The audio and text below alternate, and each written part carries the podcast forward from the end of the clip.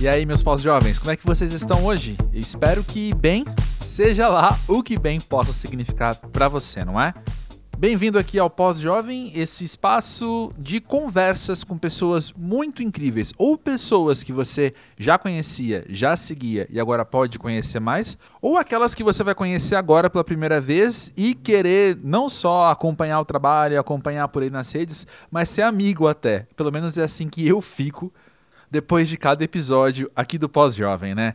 E por que isso? Por que conversar com pessoas e ter aqui um podcast que é basicamente esse bate-papo? Porque eu acredito e tenho aprendido cada vez mais sobre como, através de ouvir o outro, nós podemos também conhecer mais sobre nós mesmos. Seja pelas diferenças ou pelas semelhanças. Nós vamos notando esses contrastes, essas intersecções e podendo aprender mais sobre a nossa própria vida. Além de, é claro, de igual relevância aprender mais sobre o mundo em que a gente está inserido, não é? Bom, eu sou o André Felipe de Medeiros e além do pós-jovem, eu tô por trás do Música para Ver já há mais de 10 anos, há quase 11 anos, né? E nesse rolê então da música, eu acabo conhecendo muita gente muito interessante. Por exemplo, o fotógrafo César Ovalle, ou Cezinha, como ele é conhecido não só entre a cena, mas também esse é o arroba dele nas redes sociais, né? Se você se interessa por fotografia e ou se você acompanha a cena musical aqui brasileira nos últimos, sei lá, 20 anos praticamente, você muito provavelmente já esbarrou no nome dele alguma vez, né? O Cezinha, ele foi a primeira pessoa que eu conheci que deu real importância para o Instagram, assim, não só enquanto plataforma enquanto rede social, vai, mas enquanto uma ferramenta legal para fazer um trabalho interessante ali dentro do formato um formato, né? Mas dentro de uma linguagem muito específica para celular, fotografia com celular. Eu aprendi muito com ele, isso há não lembro agora quantos anos, 10 anos atrás, enfim. E como eu já falei aqui no Pós-Jovem recentemente, eu até hoje só publico no Instagram fotos que eu tirei com celular, como um ideal, como um desafio. E desafios é um dos temas do papo de hoje, né? A gente fala bastante sobre nossa relação também com o erro. Ele trouxe várias experiências que ele teve é, profissionais mesmo para contar um pouco de algumas, algumas sensações, sentimentos, emoções, enfim, que a vida pós-jovem tem dado para ele. Eu citei música, mas acho que eu não situei muito bem, né? Quem é ele? Ele acompanhou muitas bandas, por exemplo, NX0 ele era quase que um elemento extra ali da NX0, né? Acompanhando as turnês e tal. E ele já fotografou meio que, meio que todo mundo, né? E o último trabalho dele com música, e ele vai contar isso em detalhes, foi a turnê que o Sandy Jr. fez em 2019. Uma, uma baita turnê de proporções estrondosas, assim, né? Inclusive com um show no Rio de Janeiro, no mesmo lugar onde se realiza o Rock in Rio. Bom, e como em cada começo de episódio aqui do Pós-Jovem eu dou dicas de outros episódios que têm de alguma maneira semelhanças, né, particularidades em comum com o episódio da vez, eu quero pegar essa deixa do Rock in Rio então e do rolê de música para trazer outros episódios do Pós-Jovem com esse pessoal dessa mesma cena. De trás para frente, então, ou de frente para trás, dependendo do seu referencial, né? Começar com o episódio mais recente, que é o 46, com o Guilherme Guedes, do Multishow, do canal Bis. Colega de profissão, colega de casa do maravilhoso China, que está aqui no Pós-Jovem no episódio número 14. E encerrando essa tríade de pessoal do rolê de música, eu deixo a dica do episódio 5, lá dos primórdios do pós-jovem, né? Com Tony IX, do site Tenho Mais Discos Que Amigos. Site do podcast também tem mais discos que amigos. Três caras incríveis que, assim como Cezinha, tem muito que contar sobre esse rolê da música, mas muito mais do que isso. Fica aí com o papo com o Cezinha agora. Já segue o Pós-Jovem na plataforma em que você está escutando. E aproveita aí e vai lá no arroba Pós-Jovem do Twitter e do Instagram, que sempre tem novidades sobre o podcast por lá. Já já eu volto.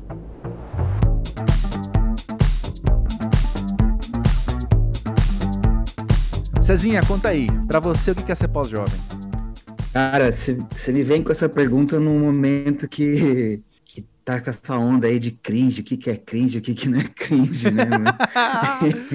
eu fiquei quieto eu... a semana inteira, sabia? Nossa, velho, e aí eu Não vi quis tocar nesse eu... assunto. Ah, eu sou o cringe total, né, mano? Tipo, bateu 41 anos, eu já percebi que eu já passou do meu tempo, né? Porque o, o, o próprio termo cringe, eu falei, que porra é essa? Eu fui pesquisar, e quando você parte do, do, do, do princípio que você tem que pesquisar uma gíria, você já passou do tempo, né? Porque antigamente você é já sabia você. a gíria. É, você já sabia ela, você não tinha que pesquisar. Agora, a partir do momento que você tem que pesquisar, é porque você já passou do tempo. Então, acho que. E o, como é que isso bate em você, cara?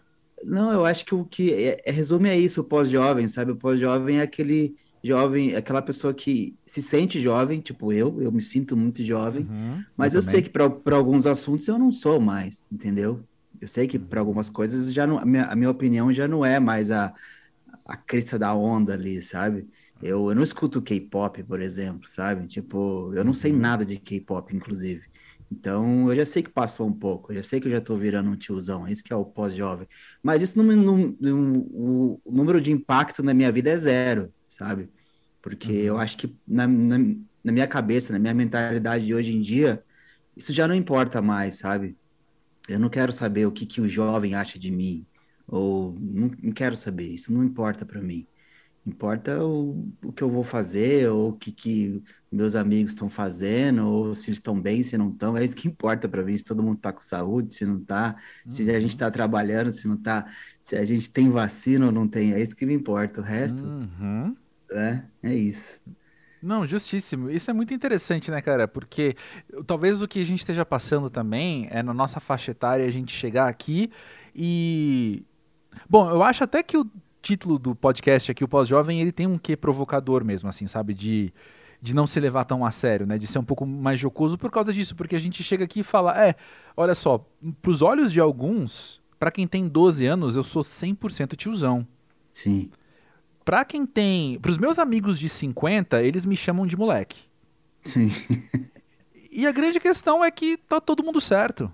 Inclusive eu, ao me sentir jovem, e eu quando eu falo, eu não tenho mais idade para tal coisa, sabe? Quando, Sim, não, não, não. Uhum. Tô cansado demais, preciso dormir cedo hoje. Sim. Eu acho que é isso mesmo. Eu acho que, por exemplo, eu saio na rua, as pessoas não me dão 41 anos. Eu Você acho que é pela, moleque. Você tem é, pela forma de que eu me visto também, entendeu? Então, uhum. nisso as pessoas não me dão 41. Falar, ah, eu, eu dava, sei lá, 30, 30 e poucos para você. E, e para mim, de boa, sabe? Isso não me afeta em nada, eu não me acho que eu sou é, inferior só porque a pessoa me deu menos idade ou não, nem isso. Eu tô, não tô nem aí, só na faltava, real. né? É, não tô nem aí. Não, porque tem gente que se sente, né? Ah, me chamou de moleque, se sente mal, sabe? Tipo, eu não tô sim, nem aí. Acho que já é, é, o que você, é o termo que você falou, assim. É, já passei dessa idade de, de de querer agradar todo mundo, ou de me achar, uhum. querer me, que, que me achem mais velho ou não, sabe? Eu só quero ser, só quero vestir as coisas que eu quero vestir, quero fazer as coisas que eu quero fazer e acabou, velho. Então, uhum. eu acho que é, que é, que, é, isso, sim. E você gosta de ser pós-jovem? Ah, eu gosto. Eu gosto porque, para mim, o, o pós-jovem é aquela pessoa que ela tem total autoridade nela mesmo, né? Tipo assim, você pode fazer o que você é. quiser. Não tem ninguém apontando o dedo para falar para você, ó, oh, você tem que dormir cedo, ou você tem que acordar a tal hora, ó, oh, você tem tal uhum. compromisso, ó, oh, você tem que ir tomar banho, ó, você tem que escovar o dente. É, você não pode comer isso hoje, não pode comer aquilo. Cara, uma das coisas mais legais é você voltar para casa, se você estiver trabalhando ou não, é, uhum. Volta para casa e fala: o que, que eu vou comer hoje? Ah, tô com a fim de comer tal coisa. Você vai lá, abre um aplicativo, pede, paga com teu dinheiro, ninguém vai encher teu saco, sabe? Tipo, o pós-jovem para mim, eu acho que é isso, sim, porque você, você Nossa, cria uma, uma autonomia total, né? Você, ah, quero ver um filme Nossa, agora, é. três da tarde, não tem nada para fazer, não tem trabalho, não tem nada. Posso ver um filme? Pode. Porque se, se você não tivesse essa autonomia, se tivesse alguém em cima de você, sua mãe, sei lá, ia falar, você tá vendo o filme três horas da tarde, né? Ia, já ia meter um julgamento ali, né? Então, velho, eu acho, é. eu acho que é essa liberdade, assim, é de você fazer o que você tá afim e você ter autonomia para isso, sabe? Você ter teu dinheiro, você ter tuas coisas, você tem ali teu teto. Então, eu acho que é isso, eu acho que é, que é total felicidade, assim. Cara, eu me identifico muito com tudo isso que você falou. Muito mesmo, assim. Eu fico pensando. É muito engraçado, né, cara? A gente ter. eu tenho 36, né? E aí é muito frequente ainda, pra, muito frequente é relativo dizer. Algumas vezes por ano eu paro e, e rola esse momento assim de falar, tipo, cara, o que, que eu quero fazer agora? Tipo um sábado à tarde, um domingo à tarde, assim, que eu tô Sim. bem livre, eu falo, o que, que eu quero fazer agora? E eu penso, eu posso fazer o que eu quiser nesse momento. Exato. E eu me sinto eu me sinto a pessoa mais feliz do mundo naquele momento, sabe? Assim, eu me sinto incrivelmente no ápice de felicidade, assim, de falar, cara, eu me sinto livre, eu me sinto livre neste momento. É isso, me faz véio. muito bem. É, é isso. E eu acho assim, é, para mim, assim, que eu, que eu trabalho, hoje em dia eu não trabalho para ninguém de fato, né? Eu não tenho uhum. carteira assinada, não tenho nada, então sou eu e eu. Então, eu tenho, eu fico muito, grande parte, ainda mais agora, no meio de uma pandemia, eu fico o tempo inteiro em casa. Então, uhum. velho, tem dia que, sei lá, terça-feira, três da tarde, ah, quero tomar uma cerveja, eu vou lá, abro uma cerveja, entendeu? Quarta-feira, sei lá, cinco da tarde, ah, vou tomar um gin, toma um gin, velho. Então, tipo assim. Claro.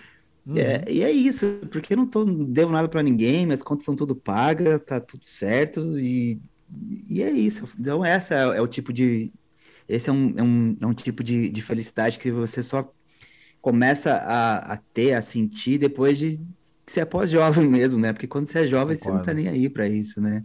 Você tem, você tem umas coisas para fazer, você tem uma escola, você tem umas paradas ainda para fazer, você tem até a faculdade ainda para entregar trabalho, fazer não sei o quê. Você ainda tem umas coisas que, que são padrão, né? Uhum. Então você, você ainda tem que entrar num eixo ali. E o pós-jovem já tá meio que, ah, eu faço o que eu quiser, né? Tem gente que é. Cons consegue trabalhar à distância, então vira nômade, vai morar em outro país e tá trabalhando à distância, faz o que quiser. Eu, eu tenho uhum. amigos que uhum. fizeram isso, que, que venderam uhum. algumas coisas aqui e estão trabalhando em, outros países, mas com as coisas estão aqui, tu, tipo, ele ganha dinheiro aqui no Brasil ainda, mas dá para fazer tudo remotamente. Então eles não Sim. têm nem teto aqui. Eles vão viajar e ficam mudando de país em país. E aí você olha pro cara no Instagram, parece que a vida dele é não tem trabalho nenhum, né? Porque ele tá sempre em algum canto, mas ele uhum. trabalha. Só que em certos, em certos momentos só ali no computador e acabou. De resto, ele tá curtindo a vida dele, ou seja, ele tá fazendo o que ele quer, né? É. Nossa, cara, você falar isso agora. Que legal você trazer isso, porque eu acho que você uniu neste momento, com um exemplo muito concreto e muito natural, uma coisa que já foi dita aqui no Pós-Jovem várias vezes em contextos diferentes, que é uma questão de paradigma contemporâneo do que é ser pós-jovem também, que é muito diferente de 20 anos atrás, 40 anos Sim. atrás, 60 anos atrás e por aí vai. Só que também isso está totalmente ligado a um modo de vida possível hoje, né? Porque a gente está conectado também. Então, se a gente falar de um vou explicar isso melhor. Se a gente fala por um lado de que hoje a nossa vida é muito diferente na nossa idade, porque nossos pais viveram de um jeito, nossos avós viveram, viveram de outro jeito, fizeram outras escolhas e tal, tem a ver também com essas possibilidades que a gente tem que são muito práticas, né? Não é só conceitual, abstrato, subjetivo das coisas que eu quero fazer, o que eu não quero fazer com a minha vida, mas tem a ver com o que é muito possível e que às vezes eu sou contratado para fazer justamente nesse âmbito, sabe? Tem, tem amigos meus também que justamente moram fora do Brasil e são contratados para trabalhar em empresas brasileiras porque moram fora do Brasil, porque eles precisam de alguém Sim. naquela região, por exemplo, sabe? Exato. Então a pessoa trabalha de casa, etc, e de vez em nunca tem uma reunião em tal lugar, faz uma viagem para outro lugar e por aí vai. Então, isso é um modo de vida extremamente possível hoje e que não era possível há 20 anos, né? Exato. É. E, e então, hoje em dia. Ficam interligadas é, é, muito interessante. Diga. É tão possível que você resolve tua vida na palma da tua mão, né? Num celular. Se você é. tiver um celular, você faz tudo isso. Tem gente uhum. que, que não precisa nem de computador, entendeu? Gente. Uhum. Até, por exemplo, esse podcast aqui, a gente, se eu tivesse em outro país e tivesse sem computador, eu poderia estar falando com você pelo celular.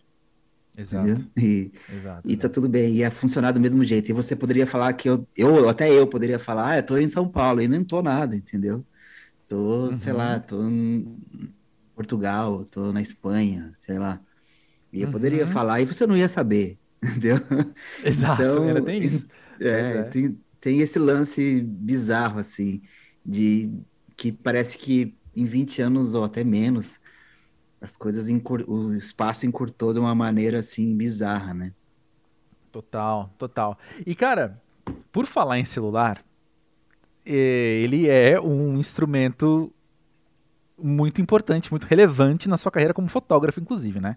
Sim. Que massa, né? É. Eu acho É, eu- massa pensar nisso, porque Não, eu- olha a frase que você acabou de usar, assim, é, todo, isso se aplica a diversas carreiras, né? Mas no seu caso, tem um, um peso extra, que você pode responder e-mail, fazer ligação, marcar coisa na agenda, tudo no celular, e fotografar. Cara, eu vou te falar que isso aí entra, isso entra como, como uma indagação na minha vida diversas vezes. Porque o celular já me levou para tanto lugar, mano, para tanto lugar. Tipo, tudo que eu consegui fazer com um celular já me levou para lugares assim que eu não imaginava que eu ia viver. É, e eu, eu sou da pessoa, eu sou do tempo que não tinha nem internet, né? Então, eu, eu passei por todas essas fases. Então, sei lá, em 90 e, eu acho que foi em 94, 93, 94, por aí, eu tinha uma BBS, eu programei uma BBS, um Bulletin Board Hum. System, que é, né, o, o pré-internet, né? Então, eu tinha minha BBS, eu tinha, sei lá, meus 14, 15 anos, eu tinha meus assinantes lá que entravam na minha BBS, acessavam para pegar, para baixar arquivo, conversar, não sei o quê. E eu, com, com, com 14, 15 anos, tinha esse sistema que eu tinha feito. Beleza. Aí, em 96, chega a internet no Brasil. Aí, acessei também, comecei a brincar de internet ali, com aquela velocidade, não sei o quê.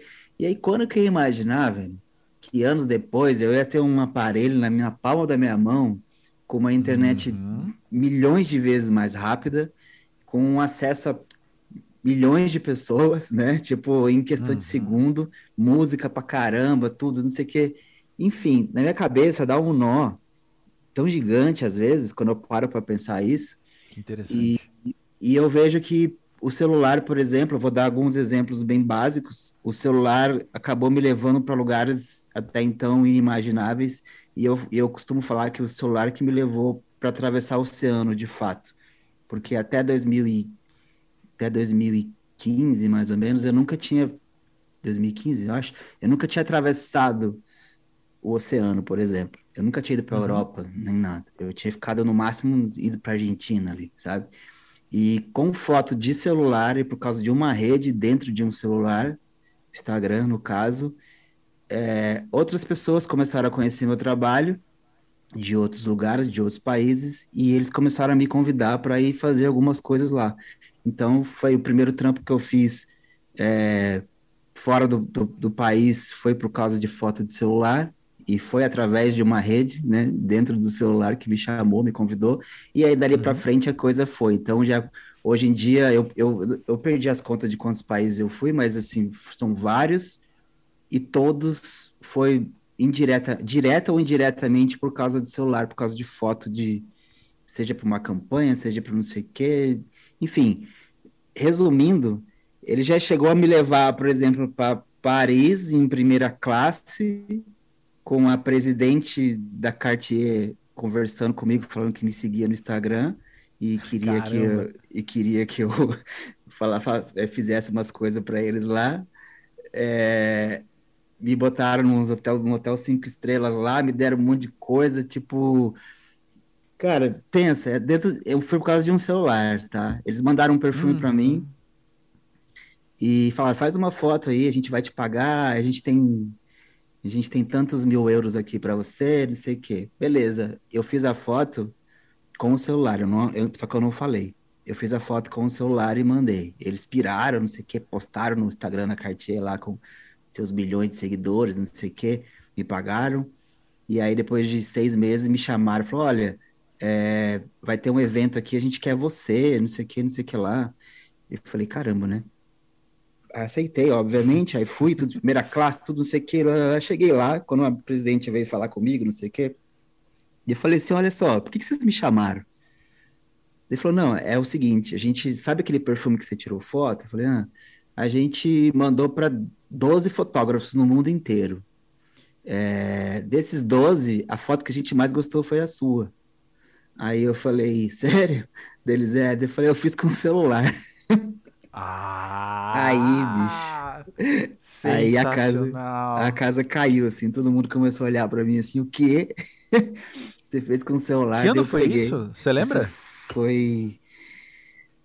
Acho que 2000 e. Eu tô em dúvida entre 17 ou 18. Eu não sei agora de cabeça. Sei, sei. Mas. Mas aí eles. Eu mostrei a foto original pra eles. No, no celular mesmo, ali, an- an- antes do tratamento. E aí eles falavam, meu Deus do céu. Mas é isso, você tá aqui pela foto, não, não pelo meio que você tirou, né? Mas é isso. isso- E aí, voltando pro assunto do celular, é isso. Tipo, o celular me, me proporcionou coisas que, sei lá, há 20 anos atrás eu nem imaginaria que eu seria capaz de fazer e de que algo desse tipo seria capaz de me levar para outro lugar e de que pessoas de outros países iam me conhecer e, e, enfim. Sei lá, a gente entrou numa brisa muito louca, né? Foi mal. Você tá aqui pra isso, homem. Olha só. Cara, isso me lembra muito uma aula, uma vez numa aula de história da fotografia, que eu fiz um curso há muitos anos história da fotografia. E eu lembro, eu acho que era o Terry Richardson, cara, que é um, um fotógrafo de, de caráter bem. Duvidoso. É, eu não dizia nem duvidoso porque eu não duvido, né? Eu quero dizer assim, enfim, é, a pessoa de caráter, não, você não confiável enquanto pessoa, porém um, um fotógrafo de talento, sim, né? Já Sim, comprovado claro. no, Uhum. no- no legado dele, inclusive. Mas aí eu lembro que teve uma uma marca que chamou ele pra fazer umas fotos e aí ele chegou, ele já era cinco estrelas nessa época e era uma Uhum. marca cinco estrelas que chamou ele e ele chegou pra fazer, tipo, brifaram ele e tal, tiveram uma reunião. Na hora de fazer o ensaio, tava lá os modelos, ele chegou com uma câmera descartável Kodak, assim, daquelas que tinha nos anos 90 bastante, assim. Sim, sim. E aí todo mundo gritou com ele, né? Tipo, você tá zoando a nossa cara. E aí rolou aquela coisa do tipo, confia em mim. E aí foram, tipo, fotos maravilhosas que ele fez com aquela Sim. câmera, sabe? Que era exatamente o que eles pediam e tal. E esse mesmo professor que me contou essa história, ele falava uma coisa que é, é uma. Ah, eu repito essa frase, cara, umas duas vezes por ano, pelo menos, assim. Quando alguém vem me perguntar a indicação de microfone para podcast, de câmera para fotografar, de não sei o que, não sei o que. Ele sempre falava: a melhor câmera que você tem é a tua. Sim. Porque é você que vai fotografar no manual, não no automático. Então, assim, o, o instrumento é relevante até certo ponto, né? Porque quem faz a arte é o artista. Sim, eu, eu não tenho dúvida disso. E é uma das coisas que eu mais bato na tecla é exatamente disso, porque eu recebo, esse é o tipo de pergunta que eu recebo diariamente, velho. Qual câmera que eu Uhum. compro, sabe?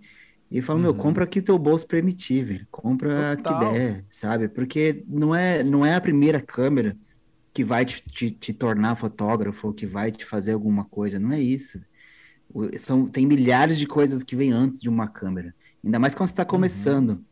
Quando você está começando, Uhum. que você não sabe nada, qualquer coisa é muito para você, entendeu? Então, e é, e é a Total. partir de erro que você aprende. Eu acho que isso é uma coisa que, que, eu, que eu acho que o, o pós-jovem sabe mais do que o jovem, que é errando que se aprende, né? Porque você precisa Ah, errar milhares de vezes para você aprender uma coisa, né? E não Uhum. adianta você falar para o jovem que vai falar assim, ó, vai dar errado isso aqui. Ele vai do mesmo jeito, ele vai do mesmo jeito porque ele precisa errar, entendeu? Ele fala, É. não, não vai. Ele precisa errar, ele vai errar uma, duas, três, quatro. Então, meu, eu parei de falar qualquer coisa para as pessoas de, não, não faz isso. Não, eu parei, parei. Eu só chego e falo, faz.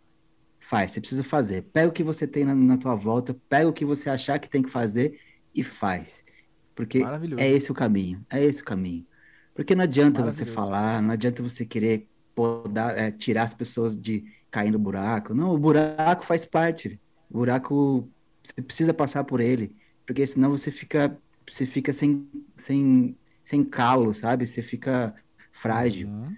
Porque lá na frente depois, se você pulou três buracos, você cair no quarto, o quarto vai ser o teu primeiro buraco, entendeu? E aí vai doer, velho. E aí talvez te- você, você perca o caminho, você não, não saiba. Então tem que cair mesmo. Então é- eu acho que é isso, assim, tipo, isso é uma coisa que o pós-jovem, é, acredito eu, que a grande maioria do pós-jovem sabe melhor, assim, que é que com os erros que a gente aprende, né? E às vezes nem com os Concordo. próprios erros a gente aprende também, a gente continua errando do mesmo jeito. É. Mas, Mas você tem menos medo de errar hoje do que tinha antes? Ah, Ou melhor, não, não, tenho... não, não, vou mudar minha pergunta. Você tem menos medo do erro do que você tinha antes? Tenho, porque a gente erra menos agora. Eu tô falando isso em questão de trabalho, tá? É, não que a experiência vai vida. te dando, é. né? Sim, sim, sim, sim. Era, eu, perguntei, eu perguntei nesse âmbito. Eu perguntei é. nesse âmbito do, do trabalho mesmo. Questão, questão de trabalho eu já não tenho medo, porque já aconteceu quase tudo. E eu já sei me virar, eu sei aonde, até onde eu consigo chegar. Eu sei, eu domino, por exemplo, meu equipamento, eu domino tudo que eu tenho, então eu, eu, eu, eu, eu sei se. Primeiro que eu sei que não vai dar errado, mas se der, eu tenho formas de contornar aquilo, sabe? Sim, porque sim. então eu fico mais seguro, eu não, não, não fico mais com medo nem nada assim. Isso uhum. é uma coisa também que muita gente me pergunta assim. Esses dias eu fiz uma live no Instagram e muita gente me perguntou o que, que eu mais gostava de fotografar. Eu falei, ah, música, show. Só que ao mesmo tempo eu não não fotografo mais praticamente, né? Eu não, não, não sigo mais nenhuma banda em tour, nem nada. Daí as pessoas perguntaram por quê. Eu falei, porque não é mais um desafio para mim, entendeu? É um lugar hum. seguro. É um lugar que eu amo, é um lugar que eu adoro fazer, mas não me desafia em nada mais, entendeu? Porque eu já, já fotografei do milhões de palcos sem luz e sem nada, para até os palcos gigantescos com milhões de luz e tudo, né? Em, em festivais ou, ou shows gigantes. E, e, então eu já meio que isso não me, não me dá um frio na barriga, sabe? E eu acho que a gente precisa, às vezes, de um friozinho na barriga. Mas aí eu, aí o que, que eu faço? Aí eu vou fotografar com marcas, com publicidade, que é um pouco mais chato. Não é uma coisa que me dá, dá prazer totalmente, mas é uma coisa que me desafia um pouco mais. De eu conseguir entregar uma coisa que o cliente saia satisfeito, sabe? Isso me desafia, uhum. mas não é minha paixão. Minha paixão continua sendo o show. Então é o mix das coisas, assim, sabe? Eu acho que a gente precisa, eu pelo menos, né? Eu, eu preciso estar tá passeando é, em vários meios, assim, porque cada um me satisfaz de uma maneira, sabe? Então o conjunto, uhum. se eu fizer todos, eu, eu vou ser feliz. Se eu fizer só um, eu vou ficar infeliz em algum momento, entendeu? Então uhum. é meio que isso. Mas a questão da segurança eu já não tenho mais medo, assim. Questão disso eu não tenho mais medo. Uhum. É, logo que a gente começou a falar do medo de errar, você logo puxou, falou no, trabalho, né, não na vida pessoal. E eu acho, eu pessoalmente, eu sei, eu tenho amigos que discordam, então não é que, tipo, eu sei que deve ter gente que discorda, não, eu sei que tem gente que discorda de mim, porque eu tenho essa conversa de vez em quando com amigos, né? Que é, eu, eu acho estranho não ter medo de errar na vida pessoal, porque os preços de errar na vida pessoal são magoar outra pessoa né? São, Sim, claro. são maiores do que um trabalho que você vai ter que refazer e vai te dar mais Sim. trabalho depois. Não tenho dúvida. Então, é. eu acho, eu, dentro das minhas filosofias de vida, né? Eu acho que a gente tem que ter medo de errar sim, quando é a maneira com que a gente se relaciona com o mundo e com os outros. E com a gente mesmo, às vezes, né? Sim, claro. Não, em questão da vida, não tenho dúvida disso. Porque não, não é só a tua vida, né? A, a tua vida automaticamente Exato. impacta em várias outras, né? Exato. Por mais que seja, se você fala assim, ah, eu eu tô fazendo é por mim, não, porque você tem uma mãe, você tem um irmão que se importa com você, uhum. você tem um pai, você tem seu namorado, sua mulher, o que seja, ou, ou o que for, né? Uhum, é, uhum. Sempre, um, sempre tem alguém que se importa com você, então não, não, não adianta você ser tão egoísta assim, né? Falar, não, eu tô faz... o que eu tô fazendo é por mim. Não, não é. Porque afeta várias outras pessoas, né? Agora, a questão do trabalho é o que você falou. No trabalho você consegue resolver. Se, se der merda e não conseguir entregar, se tiver o contrato pagar uma multa, você paga uma multa, tá tudo certo. E ou a marca vai lá e chama outra pessoa para cobrir você, ou você indica outra pessoa que faz, enfim, você consegue resolver, né? Porque é uma coisa total, total. Ma material, uma coisa que, que dá para substituir. Agora, na vida, a vida não, não, não, é muito assim, né? A gente, é o que eu falei, na vida a gente precisa errar para aprender, né? Porque. Pois é, pois é. Não tem jeito de, de você ter uma vida ilesa a erros assim, não tem como. Não, é. não tem. É. E eu, e eu projeto isso no meu passado, mas também no meu futuro, sabe? Eu sei, eu, eu, eu acho que o mais saudável é eu viver sabendo que eu vou errar, sabe? Claro. Não saber, não viver tentando me convencer que não, não, não, não, eu tô, eu tô certo aqui, eu tô certo aqui e tal. Não, eu tenho que ter por um lado cautela, por outro lado humildade, né, cara? Pô, eu sou gente, eu sou gente, eu não sou pior nem melhor que ninguém, eu sou Exato. gente pra caramba, sabe? Então, é, faz parte da minha natureza errar. Por quê? Porque eu não sei, e aí eu vou aprender como você falou, né? É, o ser humano, é... o ser humano, acho que ele já é um erro de fato, né? Ele não é a gente não tá aqui para ser perfeito nem nada, a gente dá tanto que a gente sabe que a gente não é. Porque Exato. se a gente não fosse, a gente não teria um monte de doença, não teria um monte de, de problema na vida, não teria nada. A gente teria é. sempre tudo perfeito. Não, não é, velho. E é. você pode sair, você pode ter, sei lá, um, um gêmeos, e os gêmeos, um vai ter uns problemas que o outro não vai ter, entendeu? Tipo, uhum. não, não é perfeito e nunca vai ser. Então, esse lance de, de, de achar que você nunca vai errar é uma falácia. Concordo. E você vai errar sim, e você é, é fruto de erro também, às vezes, sabe? Total, total, hum, total. É. E a questão, pô, jovem, qual que é então? É eu ter paz nessa situação, entende?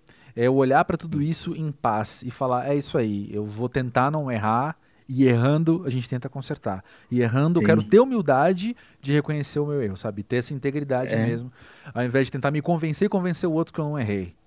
Sim, e, e, e, evoluir com isso, né? Evoluir com o próprio erro, né? Você vê que você errou, exato, você fala, exato. saber onde você errou, isso também é importante, né? Porque não adianta é. você só admitir que errou, mas não entendeu de fato o erro, né? É. Que acontece, é, acontece muitas vezes hoje em dia que eu vejo na internet, é, é isso também. Eu acho que isso também é uma parada do que a gente, como pós-jovem, sofre, assim. Porque a gente grande parte da gente viveu antes antes de ter internet também, então total, então cresceu total. e as pessoas hoje eu estava vendo algumas entrevistas, uns, uns, umas pesquisas que as pessoas que nasceram já com internet elas não sabem, por exemplo, pesquisar algo na internet, entendeu? Hum. Elas, ela, porque elas não têm referência de antes, então elas não sabem usar o Google de fato, elas não sabem pesquisar, elas não sabem é, é, não sabe analisar um site para ver se aquilo passa credibilidade ou não. Caramba, e, que interessante. É, é, interessante, né? Então, e eu parei para pensar exatamente nisso. Eu falei, olha só, a gente meio, meio, meio que julga o jovem por, por ele ser bobo, né? Ah, não sabe fazer isso aqui. Mas na real, é que a gente teve uma base diferente da deles. E eles, como eles cresceram já com a internet, e, e, tudo muito fácil, de muito fácil acesso, eles não, não têm costume em, em, pesquisar. Por isso que a gente, de fato, recebe umas perguntas é, muito óbvias que um Google uhum. resolveria, mas é que eles não sabem pesquisar, não é questão de que eles estão mimados ou que eles estão, não sei o que, não, é que eles realmente não sabem. E aí causa um, certo um certo problema na minha cabeça que dá, falei, nossa, mas eles nasceram com tudo e não conseguem, mas é óbvio, porque não teve uma base, não tem ninguém ali para para ensinar que como que faz as coisas, né? Enfim, isso vai dar um problema lá na frente, assim, porque muitas pessoas também, muitos dos jovens não leem também, não sabem, têm dificuldade de, de interpretar texto também, uhum. e a culpa não é deles, entendeu? A culpa não é deles, a culpa é da evolução que está se perdendo, e a culpa é da gente saber educar as pessoas que estão vindo, e a gente talvez esteja errando, né? Como um ser humano a uhum. gente é, talvez a gente esteja errando, mas eu achei muito doida essa pesquisa. Eu vi esses Nossa, dias. Nossa. Muito. Achei ela que deu um, deu um boom na minha cabeça, assim, que eu, eu tive que conversar com duas, três pessoas, assim, pra, pra, pra abrir o jogo. Eu falei, meu, pelo amor de Deus, olha isso aqui, velho. Nunca tinha pensado nisso, sabe? Cara, eu acho que você acaba de jogar uma camada de empatia muito grande agora, pelo menos pra mim, assim, pra eu pensar em pessoa com quem eu convivo. Eu trabalho com muita gente mais nova, né, também. Então, acho que acaba de gerar uma camada Sim. de empatia, assim, uhum. assim, daquela pergunta que eu tenho que responder, como você falou, assim, tipo, cara, sério você tá me perguntando isso? E eu não sou o cara mais paciente do mundo, tem isso também, né? É. E aí, acho que isso acaba não, de, também não. de é, colocar uma, uma, camada de empatia para mim, assim, de falar, ah, mais um, mais um argumento para eu lembrar na hora de respirar fundo. Eu sou a pessoa que mais não tem paciência para perguntas que eu julgo como idiotas, né? Que eu digo como óbvias, né? Mas parando parando para pensar assim, falo, cara, é, é, é foda, né? Porque as pessoas não têm a tua vivência, ou as pessoas não sabem o que você sabe. Então você tem que é. partir do, do, do, princípio de que, que a pessoa não sabe nada, né? E ela tá, no, tá ali querendo saber, já é alguma coisa, né? O ato de perguntar é. já é alguma coisa, porque tem gente que nem pergunta, né? Então tem que parar, respirar e tentar explicar. Eu acho que é isso. É. Meu, coração, meu coração diz não, mas minha cabeça diz sim. Acho que eu vou. Sim, sabe? eu entendo o que você falou, concordo com você, mas na prática eu tenho dificuldade sim. Acho que eu tenho dificuldade. Mas, cara, olha é só, mudando de assunto. É, mudando de assunto.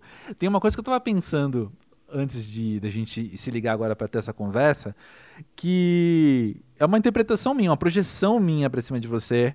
Eu não sei como é que você enxerga isso, mas eu acho que uma coisa que nós dois temos em comum é que nós dois estamos muito dentro do rolê da música, embora a gente não seja músico. É, mais ou menos. eu, eu, eu, eu sou eu sou um pouquinho assim na real. Eu já tive banda, né? Então eu Sim. só que não deu certo e aí eu acho que a gente eu sei lá, o, a, a, foto foi o que uniu o, sei lá, meio que a frustração de não conseguir ser músico, de fato, um músico bem sucedido, com uma coisa que eu gostava. Então eu peguei o, o lance de tirar foto e fui tirar foto de música. Mas, mas é, é, faz sentido, assim, porque eu não sou exatamente um músico, eu não, eu não me considero músico, mas se você me joga uma guitarra, um violão na mão, eu consigo fazer alguma coisa, né? Tipo, Eu, eu, eu tiro uma, eu faço uma brincadeira ali.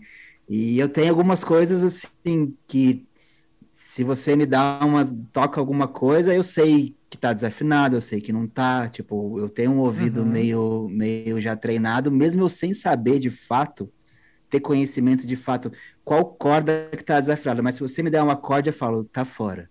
É, eu, é, eu tenho uma parada meio, eu não sei explicar. Isso foi acontecendo que com o tempo, quanto mais velho eu tô ficando, mais o meu ouvido tá percebendo é, essas coisas, sabe? De, de desafinação, de, de, de, semitom.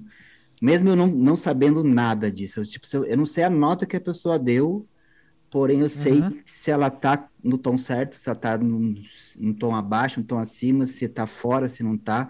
É, é meio bizarro, assim. Eu, eu, eu nunca fui atrás disso, sabe? Eu não fui estudar nada, não sei o que, que é isso. Mas Sim, foi, não foi é na, tão... na certa osmose, né? De, é, exato. E, e né, tem gente que fala que ah, é ouvido meio que um ouvido absoluto. Eu não acho que seja ouvido absoluto, porque eu, de fato eu não sei as notas nem nada. Mas se eu estudar um pouquinho, quem sabe.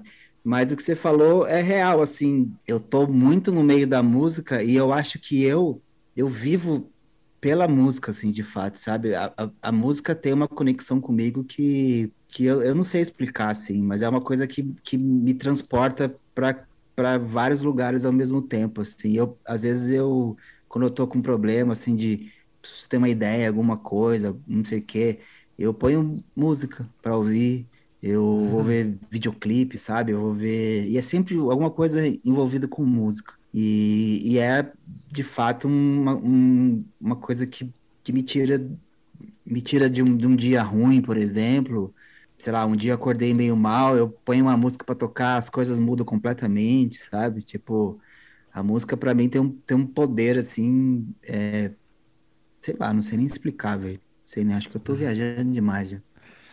Mas, não, mas você é tá viajando na, na, medida certa, cara.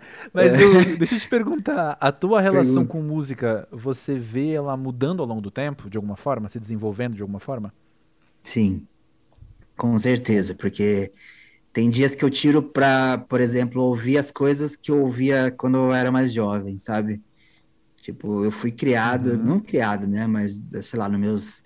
A partir dos meus 12, 13 anos ali, eu tive um, uma época que eu ouvia muito muito heavy metal, aí depois death metal, aí depois foi pro punk, depois foi pro hardcore, depois, né, foi indo ali.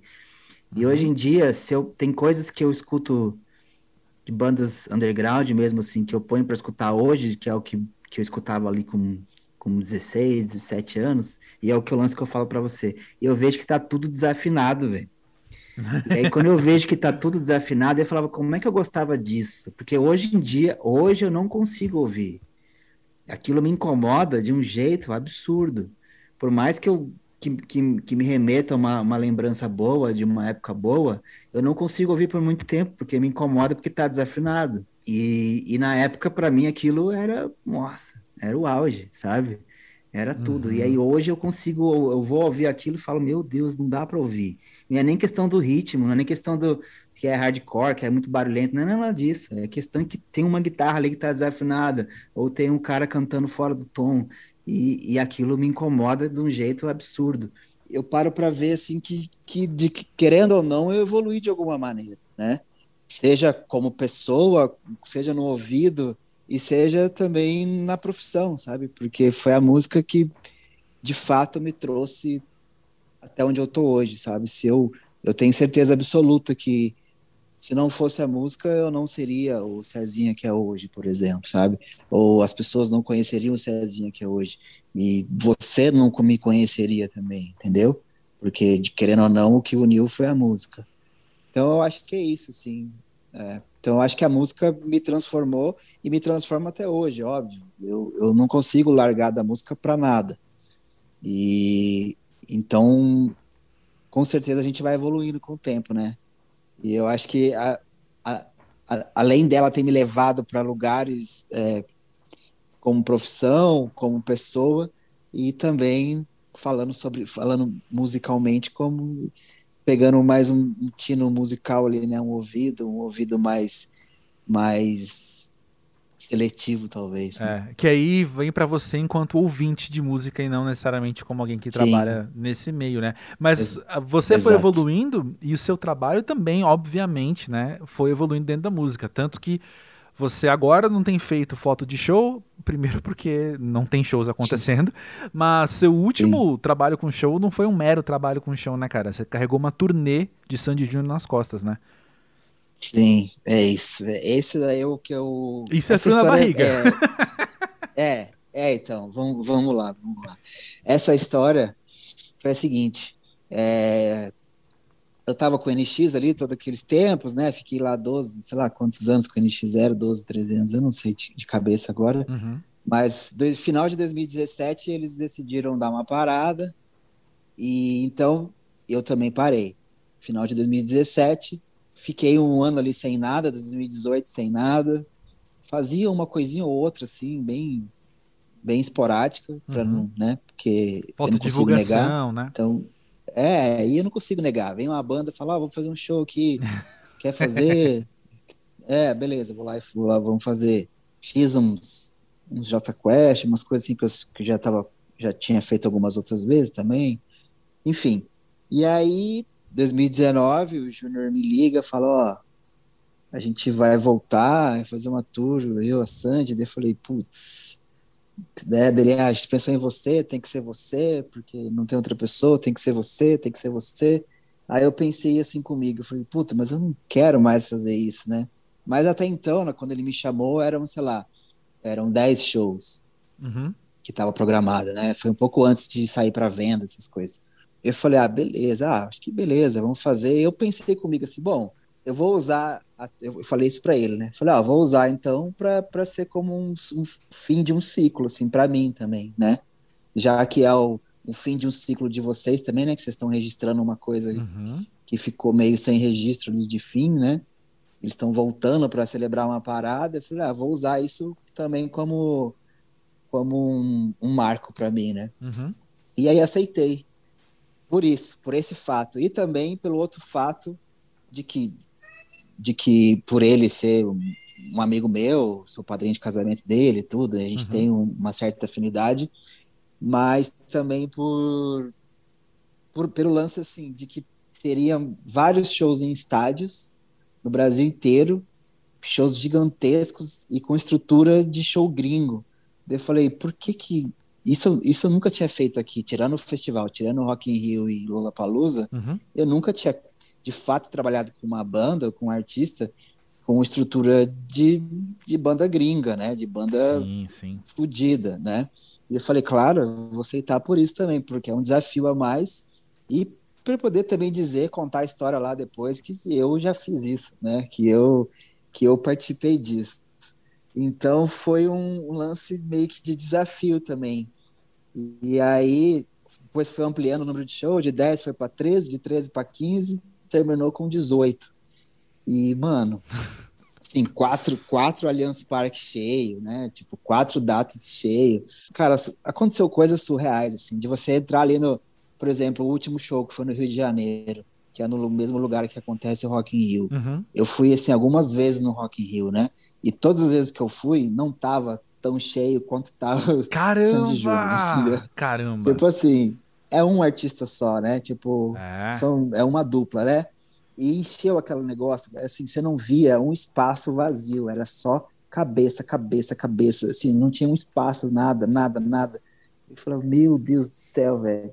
Então era uma, eram coisas assim que aconteceram que eu nunca vou ver, nem Sim. com nenhum outro artista, entendeu? Sim. Mesmo se vier um artista gringo pra cá, não vai acontecer isso aí.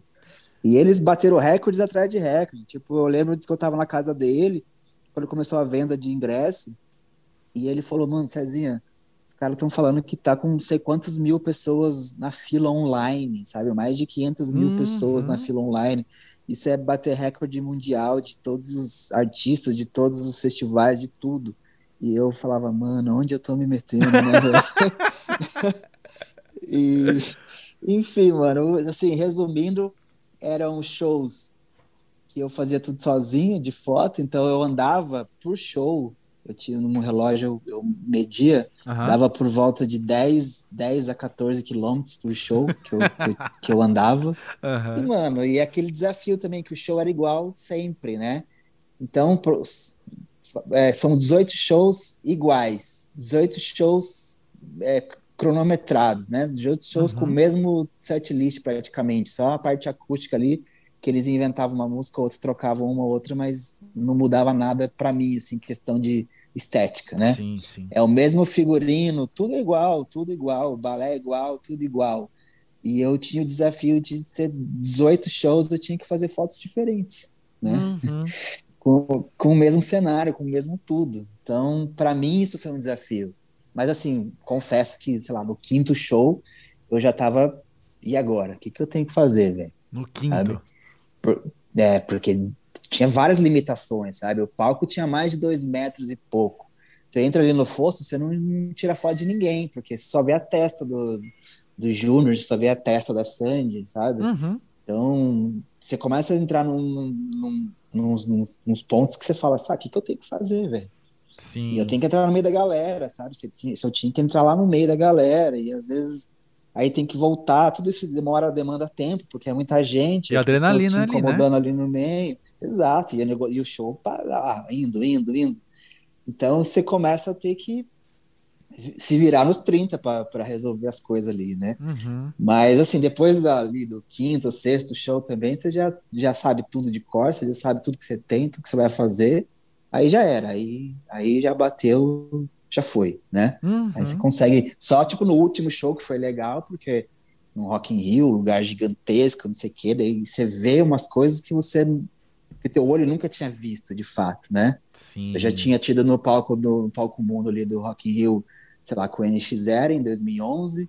Depois tive com o Jota Quest em 2000 alguma coisa que eu não lembro agora. Mas com o Sandy Júnior em 2019 é completamente diferente, porque era muita gente, era tava todo mundo para cantar a música deles só, né? Quando você vai com um artista, que no Rock in Rio tem é tanta banda que as, as pessoas não estão ali para ver todos os artistas de fato, né? Uhum. Tem umas pessoas que ficam ali para querer ver um artista ou dois artistas, né? Não vão lá para ver todo mundo e cantar tudo. E ali não, ali era 110 mil pessoas para cantar a música deles. Então, tipo, é bizarro, velho. Foi uma coisa assim que, sei lá, eu não. Só, só, ainda bem que eu aceitei, ainda bem que eu fiz, sabe? Tipo, Total, só isso. total. Sabe o que eu tô ouvindo Ah. nessa história toda? Ah. Eu tô ouvindo assim, por um lado, uma coisa de você fazer parte de um momento histórico pra nossa geração, cara. Saca? Sim, Todo mundo conhece Sandy Júnior, todo mundo, de alguma Sim. maneira. Eu ouvia quando eu era criança mesmo, sabe? O primeiro disco que saiu eu era muito Aham. pequeno e eu tinha o vinil da, da, daquele sim. aquele primeirão deles, assim. E aí. Então você estava participando desse momento, desse momento histórico que se estendeu por 18 momentos históricos, né? Que coisa maravilhosa, Sim. cara. Por outro lado, você tá ali com é, seu e... amigo. Tem isso também. Exato. Você tá ali exato, com teu amigo, exato. tem um laço afetivo, né? E o lance também de assim, de você teve shows fora do Brasil, né? Então, eu fotografar show fora do Brasil também. E uhum. isso foi mais legal também, porque até então eu, eu, fiz vários trabalhos fora do Brasil, mas não são de música, não era de show, sim, não era de nada. Sim, sim, foi a primeira vez que eu saí para fotografar música, né? Então também teve esse marco também. Pô, massa. Então, então olha só, mais um marco aí, mais um item aí na lista né? Além do, do você tá, tá, com seu amigo fazendo isso, além de você estar tá participando de alguma coisa que é que é coletiva, né? Que é cultural assim Sim. pra gente, mas também tem outra coisa que é você sendo pós-jovem, tendo a bagagem que você tem, o repertório que você tem, está sendo desafiado. Sim. Não, isso sem dúvida. É. O que é muito massa. E ne, nesse, nesse sentido, por isso que eu falo agora, hoje em dia, que eu, que eu tô, antes, antes de falar sobre isso, né, que eu estava falando ali que a música agora talvez não, não tenha mais coisa, porque eu já fiz muita coisa, sabe? E até isso. Essa tour foi tipo. No, no ano de 2019, saiu depois da lista, ela foi a segunda maior tour do mundo. Uhum. Só perdeu para do Elton John, eu acho, em tamanho, sabe? Uau. E só que o Elton John fez, sei lá quantos meses de tour, o deles foram 18 shows, uhum. entendeu? E para você ver a, a sei lá, se, você fosse, se fosse colocado Elton John em 18 shows, a de San Júnior seria maior com certeza. Então eu, eu acho que para mim, para mim foi a maior de 2019 do mundo todo, entendeu? Sim. Porque nenhum artista bate o que eles fizeram ali. E sei lá, velho, são, é uma coisa assim, que agora o que, que tem que existir para ser maior que isso, sabe? Aqui no Brasil não tem, velho. Não tem, entendeu? Pois é. Pra mim. Pois é. Não, não concordo, concordo. É. Concordo. É, que massa então... poder fazer parte disso, cara. Você tá ali, sabe? Tá... Exato. Ah, isso Exato. é muito legal. Acho que isso é, sei lá, para mim, na, na, minha cabeça, eu acho que isso eu não sei porquê, eu poderia investigar, deveria investigar, porque isso para mim tem esse sabor tão especial, mas eu acho, pô, é sensacional, cara. Você saber que você viveu ali, uma história que você pode contar pros seus descendentes e, sabe, para quem mais. Sim, próximas não, é gerações massa. inteiras. Eu, eu, assim.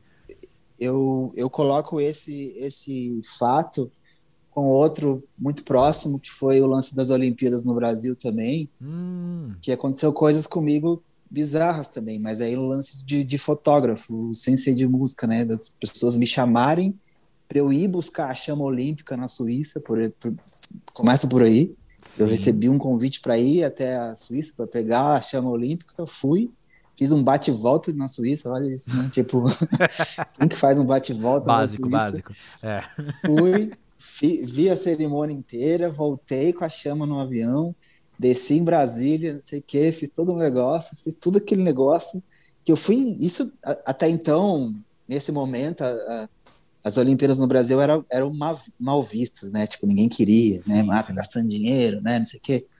E aí, logo em seguida disso, que eu trouxe a chama, ok, já tinha acontecido umas coisas, eu tinha visto coisas bizarras, né? Tipo, de quando você está trazendo ela no avião, quando você chega no, no, por volta ali de Brasília, Goiânia, ali sobe dois caças e escoltam o teu avião como um protocolo, sabe? Caramba! Então você olha para a janela, você olha para a janela do avião, tem um caça assim do teu lado. Caramba, aqui, assim, é muito próximo, cena. muito próximo, é coisa coisa foda que eu nunca mais vou ver na minha vida. Uhum. E aí, quando eu desci do avião, tipo uma caralhada de jornalista assim, tipo tirando foto. E aí eu não tava entendendo. Aí depois quando eu cheguei no hotel em Brasília, liguei a TV que eu vi as cenas do avião descendo, a galera descendo, a chama olímpica, eu falei, caralho, tô fazendo parte disso, sabe? Tipo, umas Olimpíadas no Brasil, que nunca vai acontecer, né? E aí, sei lá, um mês depois, o Facebook e o Instagram me convidam a, a carregar a tocha, né? Uhum. Tipo, então eu carreguei também a tocha, fiz lá os 200 metros lá com a tocha, e eu tenho a tocha até hoje aqui em casa, sabe? Tipo, então são coisas assim que são eu, eu coloco no mesmo patamar, assim, de eu ter participado um tiquinho de uma história do Brasil nas Olimpíadas, assim, ter uma tocha aqui em casa e também ter participado de uma mega tour que provavelmente vai demorar muitos anos para acontecer outra desse nível aqui no Brasil, se é que vai existir, né? Uau! Então, são, uau. São, duas, são, são, duas, são dois fatos para mim que são bem bizarros e que são bem importantes ao mesmo tempo, assim, como como pessoa, assim, deu parar de olhar para trás e falar, cara, isso aqui eu sei que é, tem um valor único, sabe? Total. Qual vai ser o próximo momento histórico? Qual vai ser o próximo momento histórico? Cara, não sei, velho. Eu não faço ideia, velho. Não faço ideia. Porque nenhum desses aí eu imaginava. Nenhum. Podia ser prisão, prisão de governantes fascistas, talvez. Eu ia nossa senhora, seria um sonho. É, vamos ver. Vai saber. Eu, um... é, eu apoio esse seria sonho. um sonho. Enfim. Porra, mano. Eu até foto... eu, eu queria estar lá fotografando se eu pudesse. Então, tá aí, ó. Fica, fica a indicação é. aí, então, para quem for cobrir depois, Cezinha. Mas, cara, eu quero voltar no assunto lá de trás que a gente tocou, voltar à questão do celular em si. Você, hoje, 2021, você se você olha para você, olha para sua história com um grau de pioneirismo nisso? De você conseguir com o celular chegar em lugares, enfim, que os outros não estavam chegando na época. Sim, sim. Não, com certeza. Eu lembro que no começo do Instagram, por exemplo, dois, é, outubro de 2010, eu, eu, a minha conta do Instagram é, sei lá, um dia ou dois dias depois que o aplicativo foi lançado, né? Uhum. Na época era, só era para iPhone, não sei o quê, mas eu já tinha um iPhone. Então eu tô lá desde, eu falo que eu tô lá desde sempre, né? Desde uhum. que foi criado eu tô lá. Era tudo mato. E é, exatamente. E aí, até um, um episódio do, do Abstract, eu acho, da Netflix ali, que tem uma, um lance sobre o design do Instagram, e o, aparece em um certo momento um dos fundadores falando que no primeiro dia de Instagram, eles abriram, foram abertas 25 mil contas. Então eu tô entre os 25 mil ali, Olha sabe? Só. Entre os primeiros 25 mil ali. Hoje em dia é, sei lá, milhões, né? Bilhões, sei lá quantos. Uhum. Mas enfim, eu acho que o Instagram foi, foi o, o que me incentivou, assim, porque como era um aplicativo que você só podia tirar foto ali dentro dele mesmo e postar ali dentro, não tinha essa, essa facilidade que tem hoje de você tirar foto de outro lugar e jogar dentro do celular, nem nada, né? A gente não tinha essa, essa facilidade, era tudo uhum. muito fechado, né? Então, aquilo, aquilo é, eu via assim, eu, eu, eu tratava o, o, o, Instagram como qualquer coisa, eu tirava foto de qualquer coisa assim e jogava lá. Só que um certo dia, estava vasculhando o Instagram e achei contas de, um, de uma galera de fora que eles estavam, eu olhava assim, eles levavam mais a sério, assim, e tiravam uma foto meio que valendo mesmo, assim, sabe? Uhum. Daí eu falei assim, cara, se tem gente fazendo, por que, que eu não posso fazer? E aí comecei a querer fazer aqui. Comecei a fazer. E aí eu lembro que meus amigos davam risada de mim, assim, porque a gente saía para tirar foto e às vezes eu nem levava a câmera mais. Todo mundo levava as câmeras e eu parava de levar a câmera e ficava apontando o celular. Uhum. E aí eles começavam a rir de mim. Falaram, mano, você tá apontando o celular, velho? Tá com um negócio aí que é VGA, essa câmera aí, né? Tipo, zoava, assim, né? E eu, não, vou aqui, não sei o quê. E aí aquilo me levou para um outro lugar, por quê? Porque quando você tá com um aparelho tão limitado, tem que começar a usar a criatividade para fazer que ele te entregue alguma coisa extra, né? E eu acho que isso foi um salto para mim, assim, porque eu me desenvolvi muito rápido, porque eu comecei a me forçar a usar pouca coisa, ter uma coisa muito limitada, e eu começava a usar a cabeça para poder fazer aquela foto que eu queria. Eu tinha que dar um jeito de fazer aquela foto usando aquele celular. Se eu estava muito longe, eu tinha que chegar mais perto. Não tem zoom, não tem uma lente zoom para eu ir lá e e, e, roubar no jogo, entre aspas, né? Uhum. Eu tinha que, tinha que atravessar a rua, tinha que pular um muro, tinha que fazer qualquer coisa para conseguir aquela foto. E eu acho que isso acabou me trazendo uma evolução para mim que de nenhuma outra maneira eu ia conseguir, sabe? O tal do desafio de novo, eu, né? É, e eu comecei, exatamente, eu fiquei, eu lembro até hoje, acho que eu fiquei seis ou sete anos no Instagram postando somente fotos tiradas no celular. Uhum. Sem, mesmo já podendo roubar no jogo ali, jogar as fotos, eu fiquei seis, sete anos querendo provar para mim e para todo mundo que, que me seguia ali de que dava, que, que dava para fazer foto legal com o celular. E hoje em dia, então, mais ainda, não preciso nem falar, né? Porque se naquela época dava uhum. com o celular, hoje já evoluiu para caramba, continua dando cada vez mais. Só que as pessoas ainda continuam desacreditando tanto celular até hoje, entendeu? Doideira. Vocês continuam achando que é, que é limitado, que é ruim, que é não sei o quê. E não é, mano.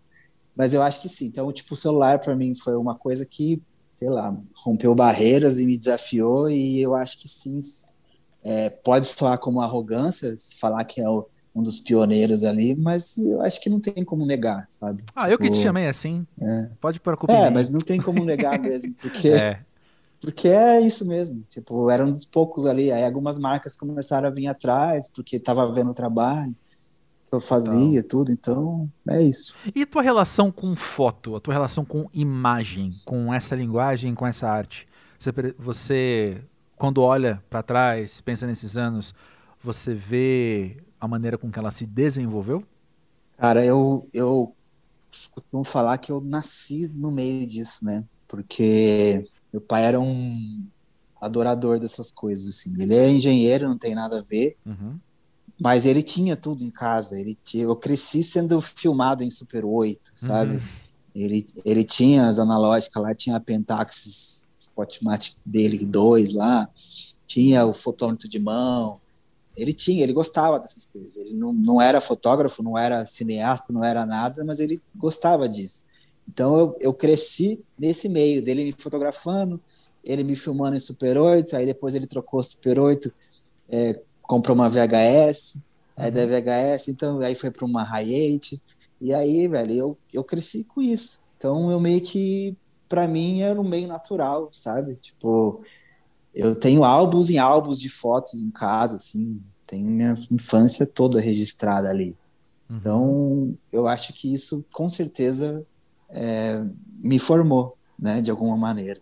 Total. Mas enquanto E- desenvolvimento, enquanto amadurecimento mesmo do seu olhar ou da, da sua linguagem, assim, quando e principalmente É, com o e aí- celular mesmo, assim, né? Como é que você vê isso É. se desenvolvendo? É que eu, é que eu acho, é que eu acho que, que é tão faz tão parte de mim que eu acho que quanto, quantos, quanto mais eu vou envelhecendo, a coisa vai evoluindo de fato junto comigo, sabe? Porque eu acho que Uhum. eu cresci com isso. Uhum. Então eu, eu não consigo, eu não consigo te dizer, por exemplo, eu não consigo tirar a minha vida separada de fotos, sabe? Eu não consigo, Incrível, porque porque tá lá já. Eu, eu, eu nasci com isso. Eu, eu, eu parece que estava predestinado ali, sabe? Tipo, tanto que para você ter uma noção, é, uma coisa que eu posso tentar demonstrar é que assim, eu gostava muito de computador, eu falei para vocês ali que eu Sim, sim. que eu tinha uma, tinha uma BBS. É tudo, não sei o impressionante. quê, Eu não falei na hora, mas é impressionante. É.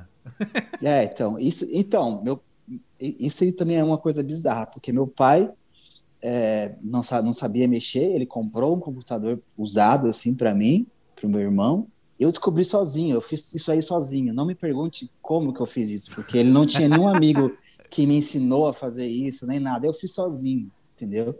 E eu até hoje eu paro para olhar e olho para trás, eu não sei como eu fiz isso, tá? Eu, eu juro para você que eu não sei, eu não sei te explicar como que eu configurei isso, como que eu quando que eu descobri que fazia isso, eu não sei.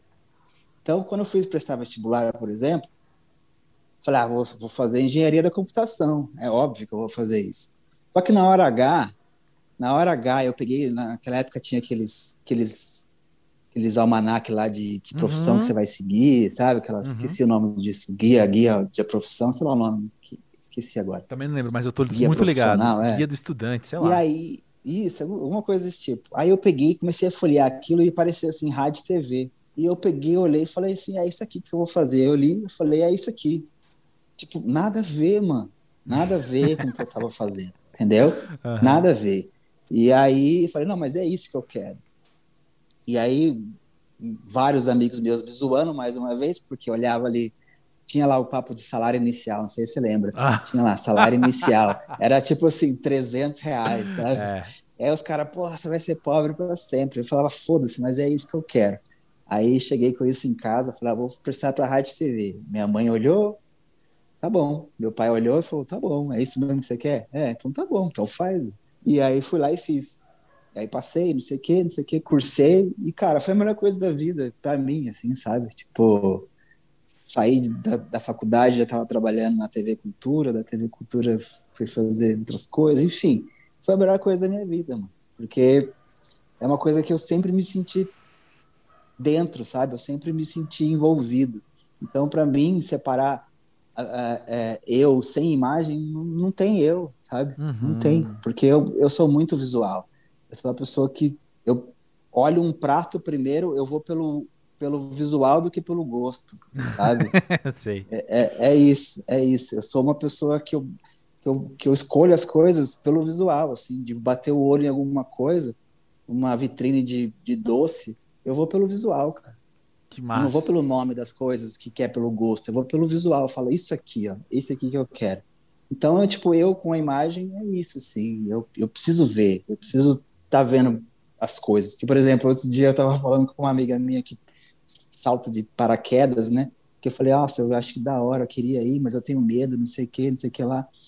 E aí, a minha dúvida foi, em algum momento para ela, eu falei assim, dá para eu ir de óculos? Daí ela assim, por quê? Ela falou, por quê? Eu falei, porque eu preciso enxergar. Ela, não, mas, mas o, o, o legal é você sentir. Eu falei, mas eu só sinto se eu enxergar, velho. Exato, entendi demais. Não, Entendeu? sensacional. Daí, é, e para mim é assim que funciona. Eu- Então eu não consigo te não consigo responder para você de fato tão Uhum. facilmente, porque para mim a, a- qualquer tipo de prazer, qualquer tipo de, de qualquer coisa, cara, tá associado primeiro à visão, à imagem, sabe, à, à, à estética, alguma coisa assim. E é isso. Não consigo me, me separar. Então eu acho que é quanto quanto eu vou evoluindo na vida, a imagem vai evoluindo também, sabe, comigo, Uhum, sabe? uhum. Acho que é isso. Pô, que legal. E você ouve podcast numa boa? Como é que é? Agora eu tô até constrangido de te chamar não pra um canal do Cara. YouTube, mas pra um podcast. Não, não, eu, eu, eu não, não, não vou te dizer que é uma coisa que eu consumo muito, assim. Eu consumo esporadicamente e quando tem assuntos que eu quero ouvir ou pessoas que eu quero ouvir, sabe? Uhum. Não é uma coisa que eu tenho prática, assim, de fazer todo dia ou todo... Não, não é isso. Minha, minha namorada escuta muito mais que eu, por exemplo. Ela vive escutando. Eu não. Eu tenho que ser um específico, assim. Ah, vi esse aqui, ou alguém me indicou esse, aí eu vou lá e escuto, tá? Tá então bom. é meio... Tá bom, tá bom. Vamos, vamos. A gente vai, vai mudando isso. É, é a questão da gente corrigindo nossos erros que a gente falou antes, né? A gente. A gente... Não, Tô brincando, pelo amor. Cezinha, que incrível poder conversar contigo. É sempre bom falar com você. Você falou do Júnior, eu tava lembrando que a última vez que a gente conversou pessoalmente foi numa festa do Júnior, né? lembra, cara? Foi. É o mínimo, né? Isso, No no, Google, né? no Google, isso, com uma vista, um pôr do É. sol animal atrás, assim. Sei, sei. Foi, super isso, legal, é. pois é. Então, que bom ter você aqui no Pós-Jovem, trazendo você, trazendo esses momentos históricos e pioneirismos e, e- e brisas boas na medida certa aqui pro Pós-Jovem. Obrigado, viu? Se você deixar, eu fico horas falando, que eu- isso é uma coisa assim, eu posso não ouvir podcast, mas se mas para falar, eu falo assim, ó, quando você quiser, velho. Então, em breve a Quiser gente mais volta, mais história. um. Fica, fica à vontade, fica à vontade.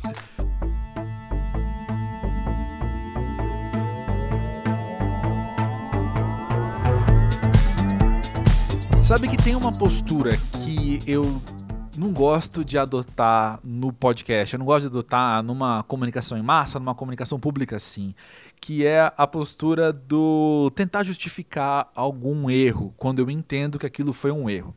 Acho melhor a gente assumir o erro enquanto erro e aprender com isso e seguir em frente, né?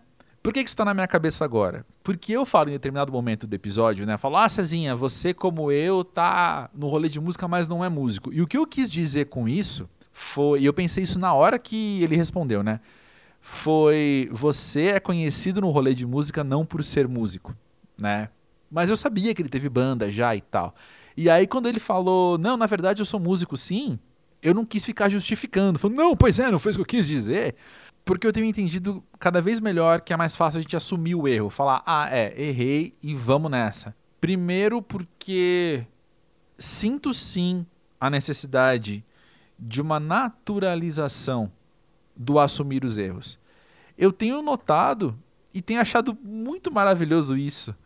É raro você abrir redes sociais e achar algo maravilhoso, né? Mas eu tenho achado muito maravilhoso no Twitter, principalmente. E acabou de acontecer isso.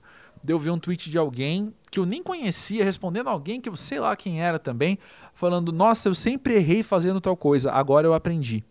E era uma coisa meio pequena, né? Era uma coisa grande, né? Era o jeito de dizer alguma coisa, não ofendia ninguém. Mas como é bom a gente poder assumir isso, né? Essa na com naturalidade. Falar: Olha só, acabo de aprender algo novo e percebo então que eu estava errado antes. Essa naturalização é muito boa, acho muito, muito saudável, né? E no segundo lugar, eu vou admitir assim que eu tenho achado cada vez mais desinteressante. Isso foi um eufemismo. Numa dinâmica de conversa entre duas pessoas, quando uma tenta muito reparar um erro ali, não reparar, né? Justificar mesmo, né? Falar, não, não fez o que eu quis dizer, olha só, veja bem, veja por outro lado, olha, olha assim, desse jeito. Eu sempre tenho a sensação de que o assunto ali muda, o assunto. A conversa estava indo por um caminho de troca de ideias que de repente vira algo que é quase uma competição, sabe? Do tipo, eu tô sentindo que eu estou perdendo e eu preciso agora correr e fazer um gol. Eu espero que tenha feito sentido. Inclusive, tem um amigo meu, grande beijo pro Leandro, que sempre dá risada com as minhas as minhas analogias a futebol, porque ele também, assim como eu, não sabe nada de futebol e a gente insiste em fazer usar exemplos do futebol, nem eu sei porquê. Mas voltando aqui, é desinteressante para a conversa, eu acho contraprodutivo, sabe? Quando a gente encana muito em tentar dizer, não é que eu errei, você que não entendeu. Não é que eu tô em falta agora. Você que cometeu um erro, não fui eu, sabe? O, foi, o meu erro não foi. Ou melhor, o erro não foi o que eu disse, o erro foi você não ter entendido o que eu quis dizer. Isso que eu quis dizer com competição, que eu acho que é contraprodutivo mesmo, né? A gente acaba andando em círculos e a conversa não vai para frente. Não é, obviamente, não é o que eu queria aqui pro pós-jovem. E eu entendo que eu tô falando algo muito particular, né? Algo até minucioso assim, né? Tô vendo em detalhes a questão do erro e de como tratar o erro num podcast, essa coisa meio metalinguagem. Mas na verdade eu queria deixar aqui a pergunta: como é que você tem lidado com os seus erros? Com os erros dos outros acho que é outro papo. Mas e com seus erros? Você tem observado isso com naturalidade? Você tem comunicado isso com naturalidade também? O que é que tem te impedido, o que é que tem te dificultado em assumir os erros? Em assumir os seus erros, né? Quando eu olho para o meu passado, e acho que isso vai surpreender um total de zero pessoas depois de tudo isso, né? Eu lembro de muitas situações que eram conversas que podiam desembocar num mar de possibilidades, mas ficavam sempre andando em círculos nessa do. Não, não, não, peraí, eu não tô errado, viu? Eu não tô errado, tá? Eu não tô errado, tá? Eu não tô falando nem só de juventude, não. Eu tô falando de coisas até levemente recentes, assim. E tem sido mais produtivo para mim só assumir o erro reconhecer, falar, pois é, errei. E aí seguir em frente.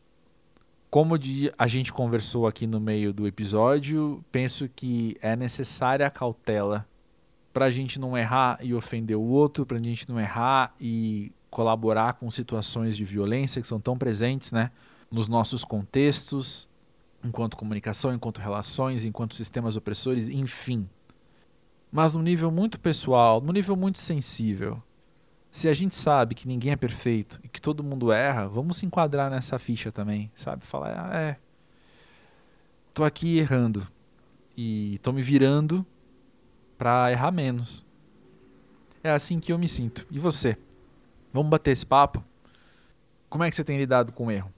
Chega aí no podcast pós-jovem.com.br e também na pós-jovem nas redes sociais, onde você fica sabendo também de antemão quem são os convidados aqui dos próximos episódios, e a gente pode dar dicas e conversar e dar risada, enfim, estamos aqui para isso tudo.